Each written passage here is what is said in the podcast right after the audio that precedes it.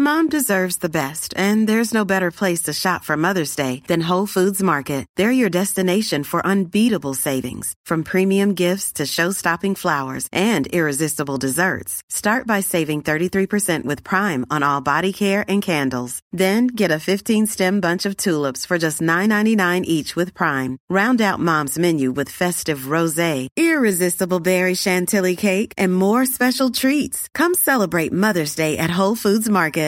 Mother's Day is around the corner. Find the perfect gift for the mom in your life with a stunning piece of jewelry from Blue Nile. From timeless pearls to dazzling gemstones, Blue Nile has something she'll adore. Need it fast? Most items can ship overnight. Plus, enjoy guaranteed free shipping and returns. Don't miss our special Mother's Day deals. Save big on the season's most beautiful trends. For a limited time, get up to 50% off by going to BlueNile.com.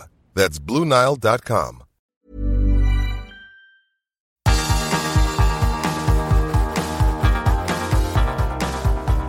Universo Premier, tu podcast de la Premier League.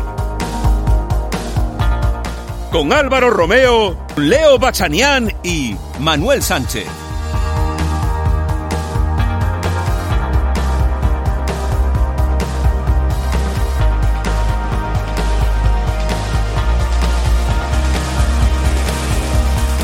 Hola, ¿qué tal? Bienvenidos a Universo Premier. Os saluda desde Londres Álvaro Romeo. Muchas gracias por estar aquí de nuevo y por renovar vuestros votos con este programa.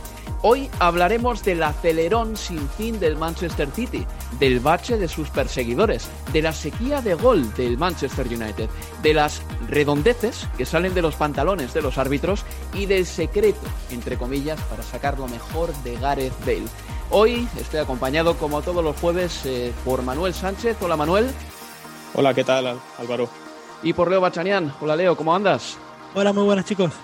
Bueno, Manuel, eh, te leía yo mm, en la noche del miércoles que te lo habías pasado genial eh, viendo el Crystal Palace Manchester United. no sé si te darías un tiro en la tráquea, como me dijiste que te lo darías antes que ver un partido del Real Madrid, pero igual casi, ¿no? Por lo que te entendí. fue fue, fue jodido. fue jodido ver el partido del Manchester United. Es un partido que casi como que me, me da cosa analizar y hablar de él porque en muchas fases del partido desconecté, ¿sabes? Lo estaba viendo, pero, pero era tan malo, o sea, fue un partido tan malo y, y tan con un Manchester United que creo que no tiró a puerta el, Manchester United y, que, o sea, cada vez que miraba, a lo mejor desconectaba cinco minutos del partido, cada vez que miraba era lo mismo, estaba el United de la frontal, tres cuartos, tocando la pelota, tocando la pelota, sin, sin profundizar, sin llegar a gol. Y, eso que ayer jugó con, con, arriba, que podrían haber tenido ocasiones y, tuvieron alguna también, eh, un remate de cabeza que recuerdo de, Daniel James, bastante mal defendido por el Crystal Palace, pero que no fue el capaz el galés de, rematar. Fue un partido horrible y, parece, parece una broma, pero el Manchester United lleva 270 minutos sin marcar gol. Bueno, 270 minutos más lo que llevara del partido anterior, pero en total son tres encuentros sin marcar gol ante ante la Real Sociedad, ante el Chelsea, ante el Crystal Palace. Y, hablamos de un equipo como el Manchester United que lo mejor que tiene lo tiene arriba, o sea que cuanto menos es preocupante. Pues si te aburriste viendo ese partido, prepárate para el derby de Madrid de este domingo, porque también promete ser apasionante con un Real Madrid que está jugando arriba con lo justo, con lo que tiene, y un Atlético de Madrid que se defiende muchísimo. Bueno, en fin, Leo Bachanian, ¿a ti qué es lo que más te ha llamado la atención en los últimos días? Bueno, quizás como, como atenuante, ojo, el aburrimiento de ayer en, eh, en Sergio Park tiene que ver con que por la niebla ninguno veía los arcos, ni los, del, ni los de Roy Hodgson, ni los de, ni los de Ole Gunnar Solskjaer, pero sí es verdad la sequía que, que marca que marca Manu de, de United, de estas casi cuatro horas ¿no? sin, sin convertir un gol, y, y, la de anoche me parece que fue, a ver, otro de esas noches o otro de esos partidos en el que queda claro lo que le cuesta al equipo de, de Ole Gunnar Solskjaer generar espacios. Porque una cosa es aprovechar los espacios y probablemente este United sea de los mejores equipos en esa faceta del juego, pero otra diferente es generar espacios cuando el rival eh, comprime líneas y la responsabilidad es toda tuya. Eh, salvo los primeros 15 a 20 minutos del United, que fueron creo buenos porque hubo buena y rápida circulación de, de balón. Después hubieron 70 minutos de un equipo que no supo generar ningún tipo de peligro, que se pasó la pelota porque, bueno, hay que pasársela, pero realmente sin saber eh, bien eh, para qué. Pues enfrenta este fin de semana al Manchester City en el derby de Manchester y si precisamente ha mejorado en algo el Manchester City respecto al de la temporada pasada es en achicar los espacios y en recuperar la pelota pronto y en no dejarte correr con el balón. Es decir, el Manchester United, si no puede sacar partido de las contras en esta jornada contra el Manchester City, va a tener que atacar muchas veces en estático y eso contra el City esta temporada también es muy difícil y es lo que más le cuesta precisamente al Manchester United, como dice Leo Bachanian. Si os parece, vamos a recordar rápidamente los resultados que se han dado en la Premier League desde el último Universo Premier que hicimos, eh, cuando os em, contamos eh, lo que había pasado en la jornada anterior hasta el partido del Sheffield United 0, Liverpool 2, quiero recordar, desde ese día no hemos hecho ningún universo Premier, pero ha habido más partidos. El lunes el Everton le ganó 1-0 al Southampton con un gol de Richarlison. Hay que decir que Sigurdsson, un futbolista que yo critico bastante porque creo que... Eh, amplía mucho sus números y su apartado estadístico de las asistencias en jugadas a balón parado, pero que luego en juego corrido no aporta tan, tanto al juego combinativo ni es tan creativo, bueno, pues esta vez se inventó una asistencia mágica para Richarlison, el brasileño regateó al guardameta y marcaba el único tanto que eh, relució en el marcador al término del encuentro. Casi todo el peligro llegó a balón parado en ese partido, menos el gol y una ocasión de Gienepo del Southampton. Eh, con su triunfo el Everton se pone en una situación muy interesante para tratar de entrar en Liga de Campeones. El martes el Manchester City le ganó 4-1 al Wolverhampton Wanderers. Vamos a hablar después largo y tendido de ese partido porque ya son 21 triunfos consecutivos del Manchester City. Den Donker anotaba en propia puerta el primer tanto del partido para el Manchester City, empataba Conor Cody a la hora de encuentro más o menos y luego ya eh, conseguían eh, doblegar al Southampton eh, los hombres de Pep Guardiola gracias a goles de Gabriel Jesús, de Riyad Mahrez y otro más del jugador brasileño. Y el miércoles se dieron los siguientes resultados. El Borley y el Leicester City empataron a uno, eh, marcó para el Borley Vidra, para el Leicester City y a Nacho, un golazo al estilo Jamie Vardy. El eh, Sheffield United le ganó 1-0 al Aston Villa con un gol de McGoldrick y el Crystal Palace empató a cero con el Manchester United. La clasificación ahora mismo está así. Es líder el Manchester City con 65 puntos, segundo es el Manchester United con 51, tercero el Leicester City con 50, todos estos equipos han jugado el mismo número de partidos y cuarto es el West Ham United con 45 puntos y un partido jugado menos que el Leicester City, el Manchester United y el Manchester City. Quinto y sexto son el Chelsea y el Liverpool respectivamente. Y por abajo descenderían el Fulham, que está a tres puntos de la salvación, el West Bromwich Albion, que está a nueve puntos de la salvación, y un Sheffield United que está a doce puntos del Newcastle United, que ahora mismo es decimoséptimo. Si todos ganan lo que tienen pendiente, y estoy hablando ahora del hemisferio norte de la clasificación, mm, si, si todos ganan lo que tienen pendiente, del segundo de ahora, el Manchester United, al noveno actual, que es el Aston Villa, estarían todos en seis puntos. Ya sé que es hacer cábalas, pero yo creo que lo más importante ahora mismo es que hay ocho equipos con opciones de entrar en Liga de, Campeones, algunos más y otros menos. Y bueno, eh, hay equipos que poco a poco empiezan a perder comba. Y uno de ellos es el Leicester City, que después de caer eliminado en la Europa League ante el Slavia de Praga, ha conseguido un puntito nada más en sus últimos dos encuentros de Premier League. Perdió contra el Arsenal por 1-3 el domingo y este fin de semana, eh, perdón, este miércoles se dejó también dos puntos contra el Borley en el estadio de Turf Moor, que históricamente en los últimos años ha sido un estadio muy fácil para los equipos eh, grandes que viajaban allí. En fin, vamos a hacer una pausa y continuamos aquí en Universo Premier porque tenemos un montón de lo que hablar. Universo Premier, tu podcast de la Premier League.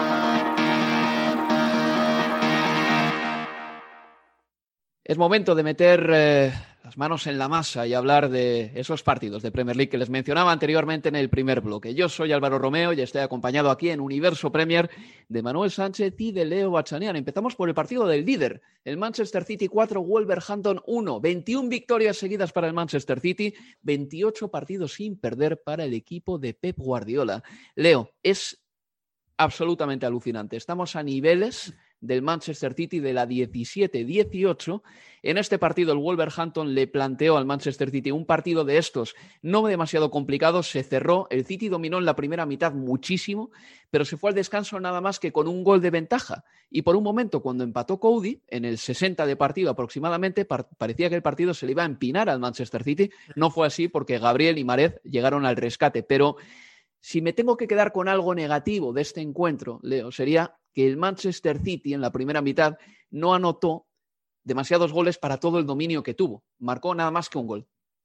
Sí, absolutamente. Y también, si querés, ahora voy con eso, pero digo, si querés poner aún más en contexto este pasaje fenomenal de, temporada de, del City que nos remite a lo mejor del City de la era Guardiola, es que este City que va a ganar su tercera temporada Premier en los últimos cuatro años, fíjate lo bueno que está haciendo esta 2021, que para mí va a terminar poniendo en perspectiva los 81 puntos de la pasada Premier, en la que fue segundo del Liverpool. ¿Por qué digo eso? Porque los que queden por debajo del City en esta 2021 creo que no le van a pasar ni cerca a esa cosecha de 81 puntos que tuvo el City para ser segundo del Liverpool la, pasada temporada. Bueno, así de buena es esta 2021 para los de, para los de Guardiola. Sí es verdad que eh, ante Wolverhampton el, el martes quizás hubo por momentos una, una extraña sensación. Es verdad lo que marcabas que, que dominó demasiado para que en el marcador no se reflejara tanto ese dominio al finalizar el primer tiempo. Y, también es verdad, es innegable que hubieron 10 minutos de, de desconcierto, Álvaro Manuel, después del empate de, de, Cody, ¿no? Fue un momento en el que el equipo eh, perdió el control del trámite, se desordenó, no logró frenar las transiciones del rival como nunca quizás le había pasado en los últimos cuatro meses, al punto de que los de Nuno entre el minuto 68 y el minuto 70, es decir, en dos minutos, intentaron eh, cuatro disparos. Es como que tuvimos 10 minutos del City de agosto a, a noviembre. Este, hasta hubo quizás para alguno algún fantasma de lo que eran los partidos de, en los que quedó eliminado en Champions, en los que el equipo eh, con el que jugaba el City en una ráfaga lo terminaba liquidando, como le mm. pasó con el Mónaco, con el Liverpool, con el Tottenham. Con el Leicester este año también. Con el Leicester este temporada, año, esta temporada, o también con el, con el Lyon. Eh, en la última Champions, pero después los últimos 20, obviamente lo termina encarrilando y termina demostrando una resiliencia y una capacidad para sobreponerse de un golpe, que fue el gol de Cody, que en algún momento quizás amenazaba con, con ponerlo de rodillas, pero finalmente no, terminó siendo el City que venía siendo. Es que yo creo, Manuel, y ahora te, te dejo hablar, que es un equipo del Manchester City que tiene muy poca tolerancia a los reveses. Por ejemplo, yo creo que el Liverpool, sobre todo de la 18-19, era un equipo al que le daba igual encajar primero, porque tenía una confianza bárbara en que lo que, lo que iba a hacer le iba a bastar para, remontar cualquier partido en cualquier situación. En cambio, el Manchester City es distinto. Es eh, un equipo que esta temporada no ha remontado un solo partido de Premier League para terminar ganándolo. Eso tiene, evidentemente, una doble lectura.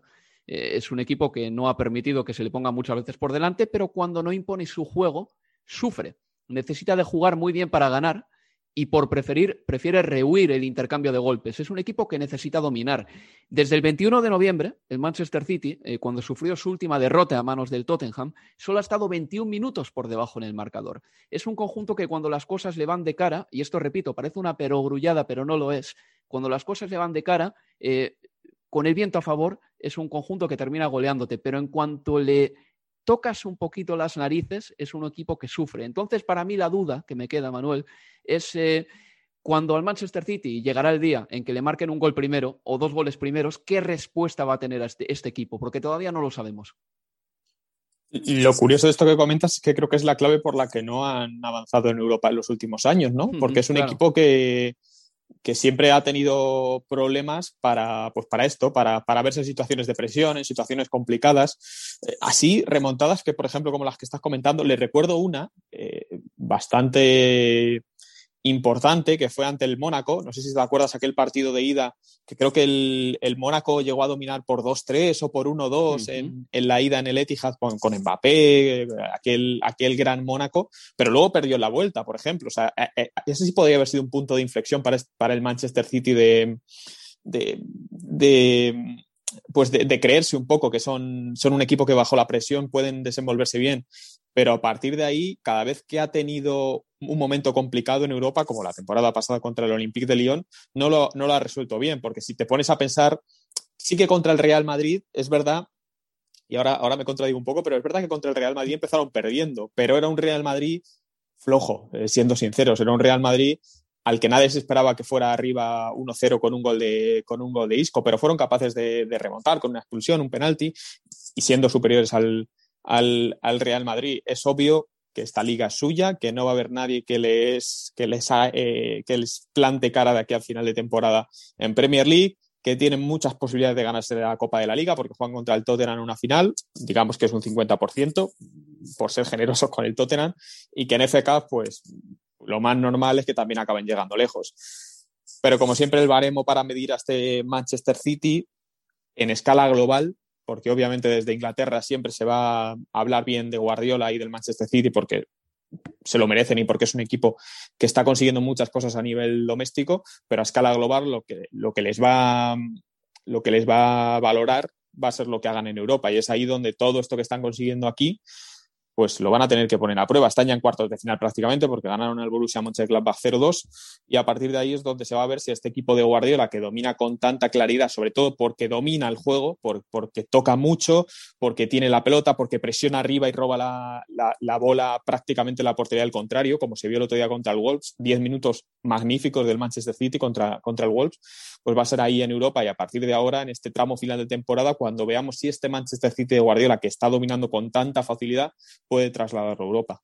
De todas maneras, Manuel, tú dices que aquí en Inglaterra, eh, por lo que te he querido entender, ¿eh? Eh, hmm. el hecho de, por ejemplo, de ganar la Premier o de ganar las competiciones domésticas a Pep Guardiola le da una reputación tremenda, ¿no? Y que a nivel europeo, por ejemplo, la cosa cambia y que es ganar la Liga de Campeones lo que al final te, te baña en oro. Pero también creo yo que poco a poco en Inglaterra van permeando y entrando debates que teníamos, por ejemplo, en España hace unos años, como por ejemplo si no ganas la Champions no, no vales, que yo siempre he estado eh, radicalmente en contra de esto. Eh, debates como, eh, además es que le han preguntado a Guardiola por esto hace muy poquito, que qué haría él si no tuviese tanto dinero dónde estaría él. En definitiva, creo que hay eh, debates que están apareciendo en Inglaterra que son un poco como hermanos de esos debates que, tenemos, que teníamos nosotros en España hace años. Pero, por ejemplo, esto lo hablaba Leo conmigo en la retransmisión del partido de Sheffield United-Liverpool. El Manchester United con Alex Ferguson ganó dos ligas de campeones en veintipico años y Alex Ferguson jamás se le metió la presión de ganar la Liga de Campeones todas las temporadas. Es decir, lo que hacía en Inglaterra bastaba. Mm. E, es, también es algo eh, normal con el paso del tiempo, ¿no? Guardiola ya lleva varios años aquí. en algún momento, pues, jeque y los, y los dueños del club dirán, vale, sí, o sea, eh, te, cansas, ¿no? O sea, dices, vale, sí, llevamos ganando la liga tanto tiempo que ya, pues, ganar otra liga es una más, ¿no? Entonces, y la Copa de la Liga, pues está bien el día que la ganas, por la celebración, por tal, la FA Cup un poquito más que la Copa de la Liga, obviamente, pero bueno, llegará un momento, claro, que el, que el jeque diga, joder, lo que queremos también es ganar una Champions, ¿no? Es, un, es, lo que te pone en el centro de toda Europa, es, lo que hace que todo el mundo hable de ti. El, final de un proyecto a nivel de clubes, lo más grande que se puede conseguir, obviamente, es la Copa de Europa. Entonces, el jeque, cuando ficha Guardiola, cuando invierte en el Manchester City, cuando ficha a los jugadores que ha fichado, pues no es para ganar la Premier al final es el paso anterior, es algo que quieres conseguir, pero cuando has ganado ya tantas, mm. el final del proyecto siempre, y esto, pues a cualquier futbolista que se lo digas, con qué título sueñas a nivel de clubes, siempre te dice la Liga de Campeones. Pues imagino que el dueño de un club pensará lo mismo y Guardiola, pues también pensará lo mismo, aunque diga a veces que prefiere la Premier o que la Premier es más importante o lo que sea. Al final la Champions es lo que te decide, lo que te pone en boca de todos. Y sobre el Wolverhampton Wanderers, una cosita nada más. Es un equipo que ha empeorado mucho respecto a la pasada temporada. Está duodécimo. No es que vaya a bajar, ni mucho menos. ¿eh? Pero bueno, sí que es verdad que el Wolverhampton era mejor la temporada pasada. Sabemos que la, lesión de Raúl Jiménez ha hecho mucho daño. Que la marcha de Diego Goyota, pues ahora mismo se echa en falta bastante. Y luego hay un chico ahí que costó 40 kilos, 40 millones de libras, Fabio Silva. Eh, yo, yo creo que muchas veces ponemos a un futbolista la etiqueta de joven y prometedor. Eh, en una conjunción copulativa, pero para mí eh, son dos términos eh, que no siempre van unidos. Y en el caso de Fabio Silva, he visto a jóvenes bastante más prometedores, Leo, que este delantero que tiene todavía, no tiene ni 20 años, pero que no había jugado ni mil minutos en el Oporto y le costó 40 millones al Wolverhampton Wanderers. Sí, una de esas transacciones para uno o para mí, hablo por mí, difíciles de, entender ya antes de verlo jugar, porque a ver, yo voy a ser sincero, sinceramente tuve que googlear eh, Fabio Silva 40 millones porque es que, digo, por ese dinero pensé, bueno, este chico la debía estar rompiendo en el Porto y sinceramente no había escuchado hablar de él. Este, y lo que ha mostrado hasta aquí, y obviamente de vuelta, siendo la salvedad que vos marcabas de, la edad, pero no deja de, ¿no? De, repiquetear en la cabeza de uno e, ese precio pagado. Pero yo de Wolverhampton, de todas formas, a día de hoy, si tengo que pensar una de las decepciones de, la temporada que me llevo hasta aquí, te diría el equipo de Nuno. Pues estoy de acuerdo contigo. Eh, creo también que podemos estar quizá ante ante la decadencia de, este proyecto, ¿no? Porque el año pasado parecía que el equipo tocó techo, llegó, si no recuerdo mal, a los cuartos de final de la Europa League, ¿eh? perdió con el Sevilla además, y diría que, sí, el año anterior cuando entré en Europa, luego llegar a cuartos de Europa League es un poco lo máximo que se le puede pedir a un equipo que tenemos que recordar que es eminentemente vendedor. Primero vende a jugadores como Diego Llota y luego se trae a un delantero, o sea, no es un equipo que invierta, invierta, invierta, invierta, o desde luego no al ritmo de otros equipos de Premier League. Hacemos una pausa y continuamos aquí porque tenemos que hablar del Manchester United. Universo Premier, tu podcast de la Premier League.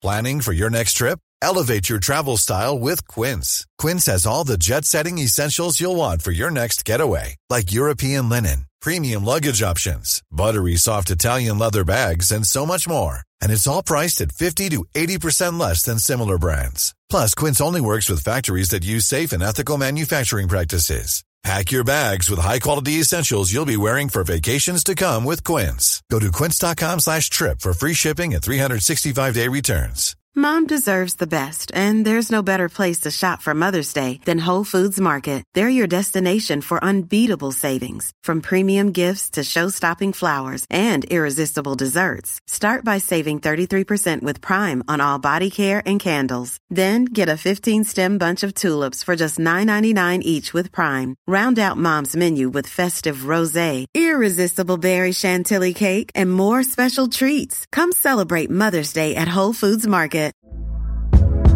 Hey there, it's Michelle Norris. I'm host of a podcast called Your Mama's Kitchen. When I travel, I'm usually looking for a way to find a taste of home when I'm not at home. And one of the things I love to do when I am at home is entertain. And Airbnb allows me to do that. When I was in California recently, I rented a house that had a great kitchen. And when we were sitting around the table, we're all thinking, we're in someone else's house. Someone could be in all of our homes as well. If you have a home, but you're not always at home, you have an Airbnb. Your home might be worth more than you think. Find out how much at airbnb.com/slash host.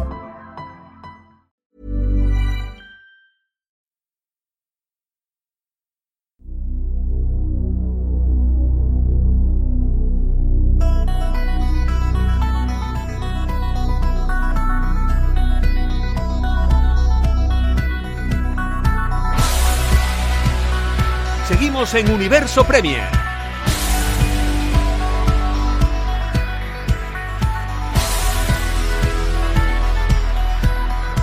Continuamos en Universo Premier con la voz de un servidor, Álvaro Romeo, y también Leo Bachanian y Manuel Sánchez. He dicho antes que íbamos a hablar del Crystal Palace 0, Manchester United 0. El partido venía precedido por una noticia que publicó la web de Manchester, Manchester Evening News, el pasado martes. Informaba dicha web de que el Real Madrid estaba dispuesto a vender a Rafael Barán al Manchester United. El jugador, recordamos, termina contrato en 2022 y según esta publicación, el Madrid prefiere venderle a dejarle irse gratis en un año. Barán, según la publicación de Manchester, estaría descontento con sus emolumentos, sobre todo si los compara con los sueldos de otros compañeros. Si esto es cierto o no, creo que solo lo sabe la gente de Rafael Barán, que puede que esté también pidiendo o metiendo un poquito de presión para que el Real Madrid le renueve al alza el contrato al jugador francés. El partido acabó con 0-0, es el tercer 0-0 consecutivo de los Diablos Rojos y la verdad es que casi diría que al final se salvaron porque Dean Henderson, el guardameta, al final del encuentro eh, detuvo una ocasión clarísima de Patrick Van. Estaba un poquito escorado, pero era un mano a mano para el jugador holandés. Hay que recordar que David De Gea tenía permiso del club eh, para no jugar por motivos personales. Vamos a escuchar a Solskjaer, que decía esto después del partido. Estamos pasando por un bache. Parece que uh, nos cuesta crear ocasiones y nos falta un poco del ritmo que teníamos antes. Hemos jugado contra un equipo que nos lo ha puesto difícil. No hemos creado las suficientes oportunidades de gol um, como para ganar este partido. uh, Esto decía el técnico noruego. ¿Qué os parece el Manchester United? Empiezo por ti, Leo, y también, por favor, cuéntame un poquito por qué Bruno Fernández últimamente no llega a posiciones de remate. A ver, primero repaso que el 12 de enero el United de Álvaro Manuel con gol de Pogba le ganó al Burnley y quedó puntero de la Premier. De allí mm. para acá, 10 partidos, ganó solo 3 y de hablar de competir por la Premier, la competencia ahora es ver si termina entre los cuatro primeros, que de todas formas yo creo que sí. Eh, a ver, te hablaba también en la primera entrada de que este United, todos sabemos, es un equipo que aprovecha mejor los espacios de, más que generarlos. aprovecha mejor los espacios, pero le cuesta mucho generarlos. Pero es una cuestión a tener en cuenta para lo que viene, y lo que viene es el City, que es la clase de partidos en la que uno cree, eh, en consecuencia de lo que digo, que es la clase de partidos que el United más cómodo se siente, porque se quita de encima la responsabilidad de la generación y, puede intentar aprovechar si es, que, si, es que, si que ocurren esos espacios a las espaldas de los rivales. Bueno, pero los últimos seis partidos de Premier del United ante Arsenal, Chelsea, Liverpool, City y Tottenham no ha convertido goles. Bueno, lo bueno es que tampoco le vienen convirtiendo demasiado en esos encuentros ante equipos del Big Six, pero los últimos cuatro juegos ante esos rivales terminaron 0 a 0, lo que quiere decir que ni siquiera ante la oportunidad de tener enfrente un equipo que le permita aprovechar lo mejor que tiene, que es la aceleración en la transición, ni siquiera ante estos rivales últimamente está pudiendo aprovecharlo el Manchester United.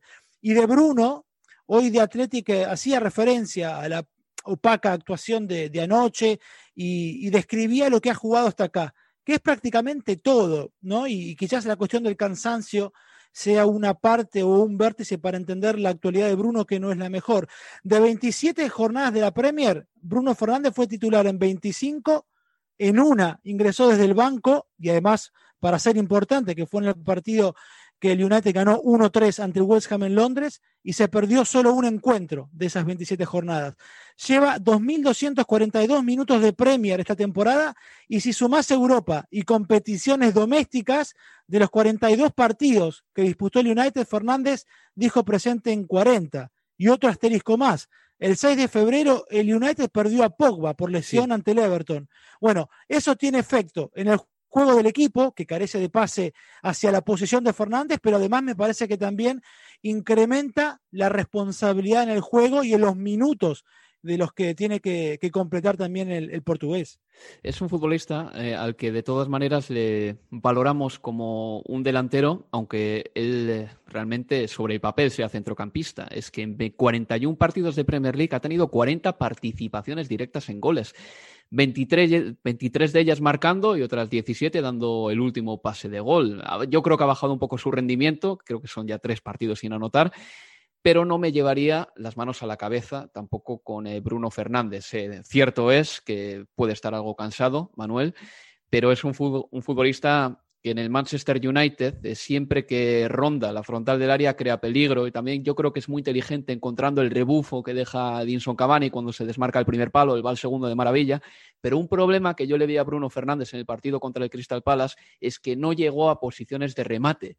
¿Qué fue lo que impidió a Bruno Fernández atacar esos espacios que también ataca?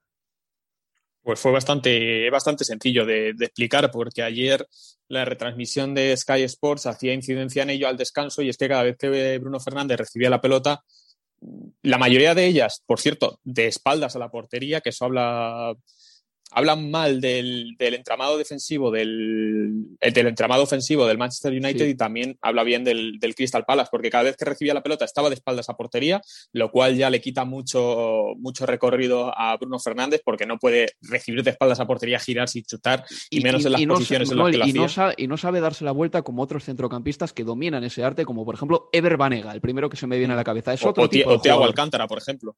o Tiago, eso es, perfecto. Mm son futbolistas que lo, que lo hacen muy bien, pues él es otro tipo de, de 10 en, este caso. Y cada vez que lo hacía, además, un tío del Crystal Palace le encimaba, le tiraba al suelo, le quitaba la pelota. Y es que te digo que pusieron un carrusel de jugadas de este estilo a los 45 minutos de partido, o sea, no te digo ni al final, y había como cuatro o cinco veces que, Bruno Fernández recibía la pelota y se la quitaban instantáneamente. Entonces, también los equipos, eh, y sobre todo perros viejos como Roy Hodgson, saben que, el, saben que el Manchester United pues fía mucho de su ataque a Bruno Fernández y si tiene que ponerle un tío encima, como hizo, por ejemplo, eh, os acordaréis, el, el, Almería con Chico, con Chico Flores se llamaba eh, a, Xavi hace años, pues... El Almería de Hugo Sánchez.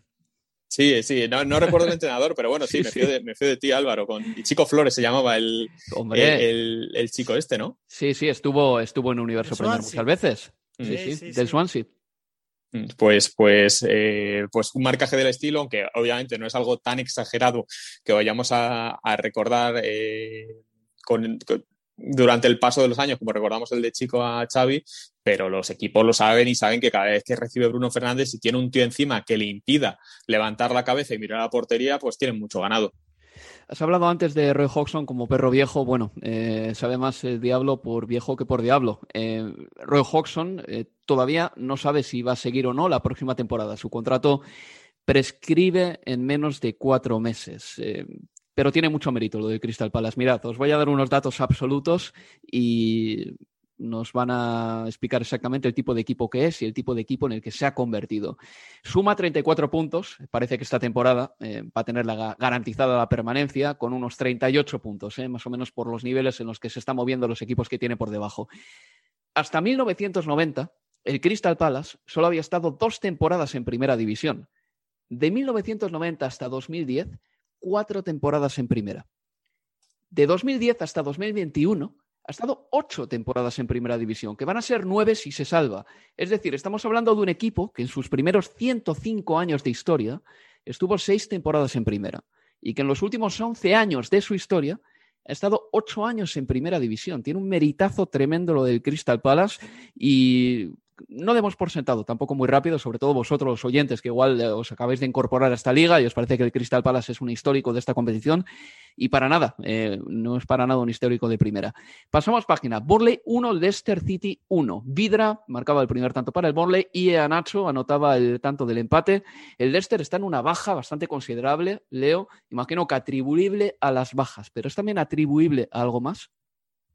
Puede ser, desde el juego está, es evidente que, y bueno, lo, atestiguan los resultados, ha bajado el nivel el conjunto de, de, Rogers, eh, las lesiones en futbolistas importantísimos como, como Madison, como, como Harvey Barnes, dos futbolistas que en el último triunfo ante el Liverpool habían sido eh, vitales hacen mella porque el equipo eh, ayer le, le, faltó juego de mitad de cancha hacia adelante, salvo Tillemans, es que realmente después no había un futbolista que tuviera pase para Bardi o para Ienacho. Pensá que eh, Ricardo Pereira, que jugó más como carrilero, es en general un lateral derecho que lo hizo muy bien la pasada temporada por ese lugar.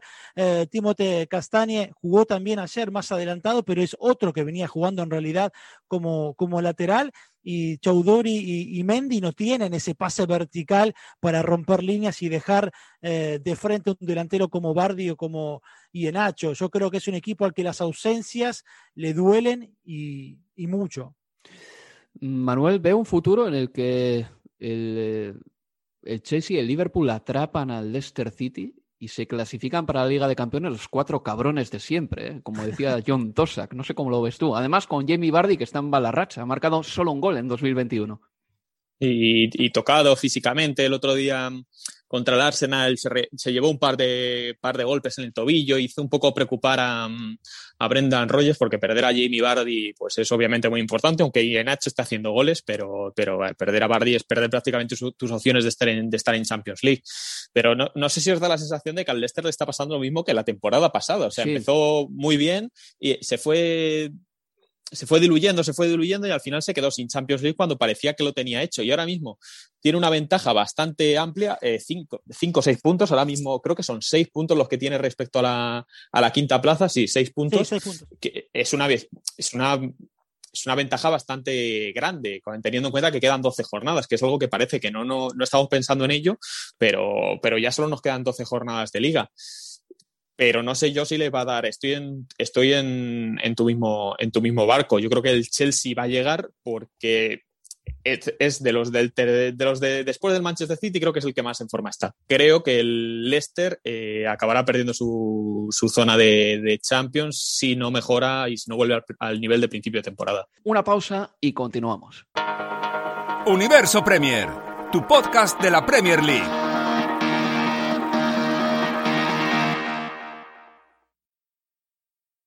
Aquí continuamos en Universo Premier eh, para hablar de Sheffield United Aston Villa, ya el último partido de lo que llevamos de jornada en tres semanas y otra serie de noticias. Eh, ganó el Sheffield United 1-0 al Aston Villa con un gol de McGoldrick. El Villa tuvo ocasiones y un 72% de posesión ante un Sheffield United con uno menos desde la roja a Phil Jagielka.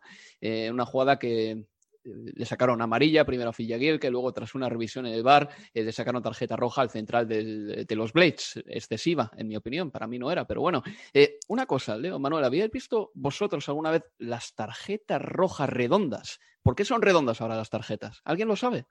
No lo había visto. ¿eh? Es buena pregunta, es buena pregunta. A lo mejor es para que no se corte el, el árbitro con las esquinas o algo así. ni que fueran de aluminio, tío. No, no sé, o, a lo mejor es algún tipo de inclusión para la geometría, a saber, porque ahora ya como en el mundo en el que estamos igual. Es eh, de verdad, es rarísimo. Eh, ayer le sacaron a, a Jagielka una tarjeta roja redonda, es la primera vez que lo he visto en la vida. En el Aston Villa no estaba Jack Rilis, eh, que sigue con Dolores, un jugador muy importante en el Aston Villa, para Chris Wilder, el entrenador de las, eh, perdón, el entrenador del Sheffield United, Jack Grealish, es así de bueno. En primer lugar, eh, le preguntan si va a seguir en el Sheffield United esta temporada. Dice, no lo sé. No lo sé. y luego, también preguntado sobre Jack, Grealish, dice, creo que es el mejor jugador del país. Bueno, vamos por orden. En primer lugar, ¿es Jack Grealish el mejor jugador de Inglaterra? Leo Manuel, yo, vamos, si tengo que dar mi opinión aquí, que la daré después, diría que hay otros que son más importantes todavía. ¿Cómo lo ves? No, y creo que no hace falta ni explicación. O sea, no, no creo que, que Jack Grealish sea el, mejor jugador de Inglaterra. Vale que eh, para los mitómanos y tal es un jugador muy, muy, muy eso, muy clásico, ¿no? Como sus media bajadas, su tal, eh, jugando en un equipo que no, que no es top, quedándose cuando se podía haber ido en verano. De ahí a decir que es mejor que, no sé, Raheem Sterling o Jadon Sancho eh, no sé, que diría, diría que no y, tampoco tendría muchas dudas. Sinceramente es una pregunta que ni me habría planteado. Sí, pero lo sacó a la palestra eh, Chris Wilder, eh, además sin venir a cuento, o sea, no le, no, no, le tiraron de la lengua ni nada por el estilo, Leo. ¿Tú crees que se excedió Chris Wilder en sus adjetivos calificativos? No sé, no sé si se excedió, probablemente realmente piense eso. Lo que sí tengo claro y no sé si, por ejemplo, es, es, mejor que Mount, porque sería errado compararlos porque tienen características diferentes. No sé si es mejor, pero sí, por lo menos yo tengo claro que Mason Mount va a ser más importante para el seleccionado inglés que Jack Grealish, por lo menos en el hmm. futuro cercano. Pues ahí tenéis. Eh, yo por completar, sabes que me gusta meterme aquí en todos los charcos. Creo que en el fútbol inglés hay un jugador que es el mejor del mundo en su posición. Eh, creo que lo adivinaréis.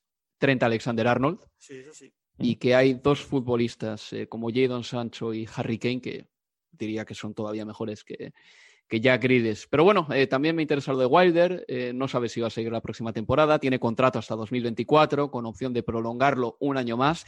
Tenemos que recordar que el Sheffield United con este entrenador consiguió dos ascensos en tres temporadas. Uno de esos ascensos a la Premier League. Y escuchamos ahora a José Mourinho también, porque en la previa del partido contra el Fulham decía esto sobre Gareth Bale? ¿Por qué en los últimos dos años tuvo lo que tuvo en Madrid? Pregúntale al Real Madrid. Y si te contestan, igual puedes entender mejor por qué. Quizá haber tenido paciencia haya sido la razón del nivel que ha mostrado en las últimas dos semanas. Esto decía José Mourinho. A ver, Gareth Bale ha jugado bien dos o tres partidos. Eh. Esa paciencia, precisamente. Cuatro. Cuatro, Manuel. Eh, me parece que ahí el mensaje al Real Madrid es innecesario porque Mourinho todavía no ha rescatado a Gareth Bale, no le ha sacado de, debajo de ninguna cenizas. O sea, no, nos volvamos locos todavía. Es que Mourinho estaba rajando, estaba rajando de Bale hace un mes. Por hace un mes o tres semanas estaba rajando de Gareth Bale.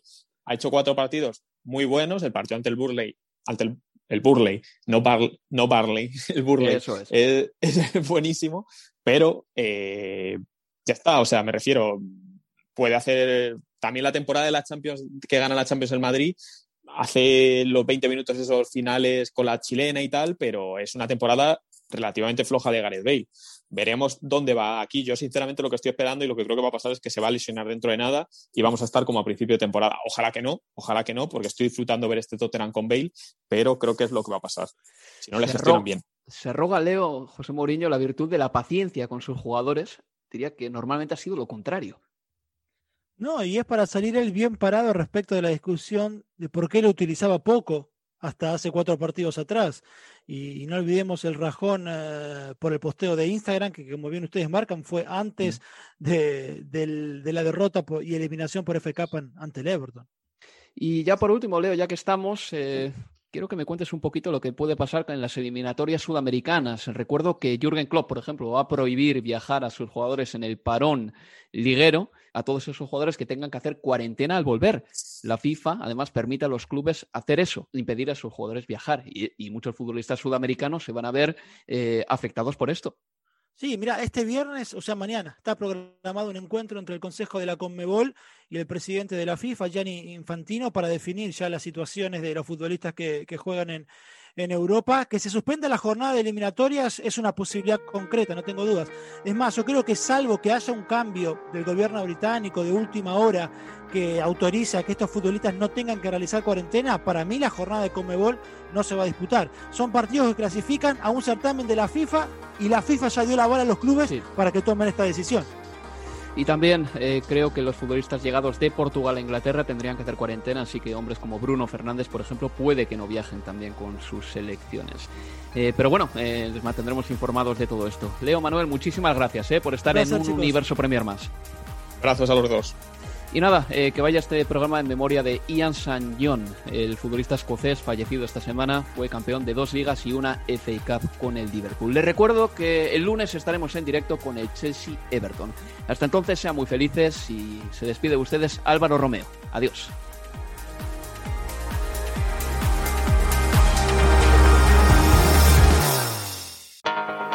Universo Premier, tu podcast de la Premier League.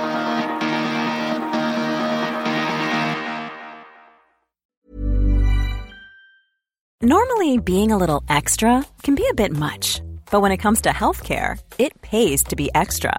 And United Healthcare makes it easy with Health Protector Guard fixed indemnity insurance plans. Underwritten by Golden Rule Insurance Company, they supplement your primary plan, helping you manage out of pocket costs without the usual requirements and restrictions like deductibles and enrollment periods. So when it comes to covering your medical bills, you can feel good about being a little extra. Visit uh1.com to find the Health Protector Guard plan for you.